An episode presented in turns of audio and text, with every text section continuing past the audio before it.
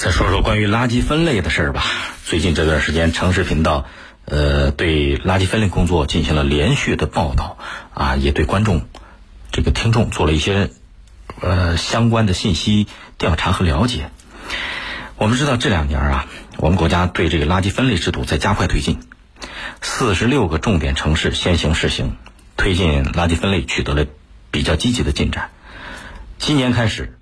全国地级以上城市全面启动生活垃圾分类工作了。到二零二零年底，四十六个重点城市要基本建成垃圾分类的处理系统。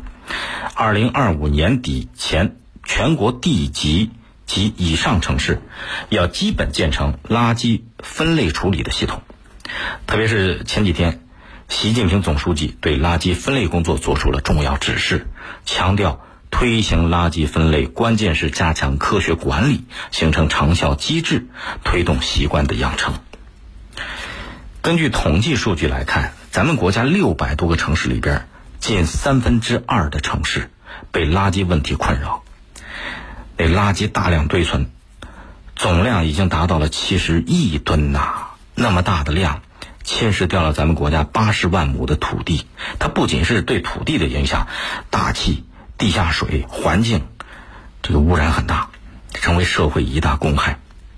堆积如山的这些个垃圾，如果不能进行科学有序的收集、分类、运输处理，这个就麻烦大了，环境污染也危及城市发展。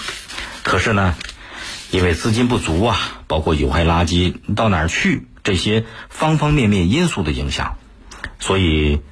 咱们国家开展垃圾分类，说起来有十来年的时间了，可是总体来看，效果不咋地。特别是每一个市民这个参与度不高，这也是垃圾分类停滞不前的一个很重要的原因之一。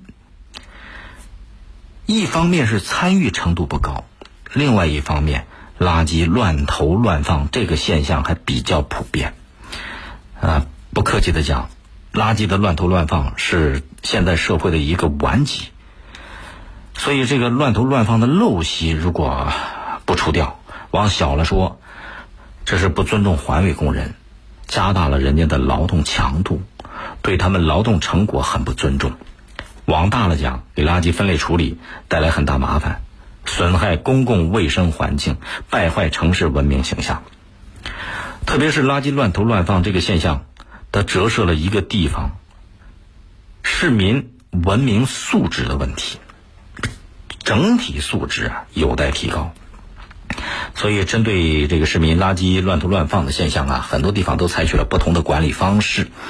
相关的管理部门有的呢采取的是堵，去制止它；要么就收费、处罚，或者进行舆论监督曝光。比方说，像这个广州啊、深圳呐。一些城市、一些地方，如果个人分类投放没有到位，或者没有按规定分类投放生活垃圾，一旦发现要罚款。但是也有一些地方呢，是用输的方法，比方咱们南京这个垃圾分类啊，明码标价去兑换积分，然后拿积分去换一些这个日常用品呐、啊鸡蛋啊，或者换成物业费啊等等。另外，从去年十二月开始。北京环卫集团推行了垃圾智能分类模式，就是垃圾分类有奖，厨余垃圾、可回收物统一纳入了互联网积分反馈平台。他这个积分换到手之后，就可以去兑换购物卡啊，或者是兑换这个手机的充值卡。如果再积攒到一定分数，干脆他能拿钱拿分直接换现金。这都是不同的这个治理方式方法。其实市民在垃圾投放当中啊，做的到位不到位，文明不文明，除了自身的素质，很重要的一点，它受到外部环境的影响。所以一味的讲，未必全面；一味的罚也不正确。合理的、科学的管理服务，可能更需要疏堵结合，有奖有罚，以奖为主，以罚为辅。这可能对于促进市民把自己手里边垃圾进行分类处理，并且逐渐养成一种生活习惯会更有效。更多内容，请您下载荔枝新闻客户端六点零随身听板块闪亮登场，和你一起倾听世界。微博、微信请关注江苏新闻广播。收听本节目可以下载大蓝鲸进行点播或者订阅。今天节目就这样，再会。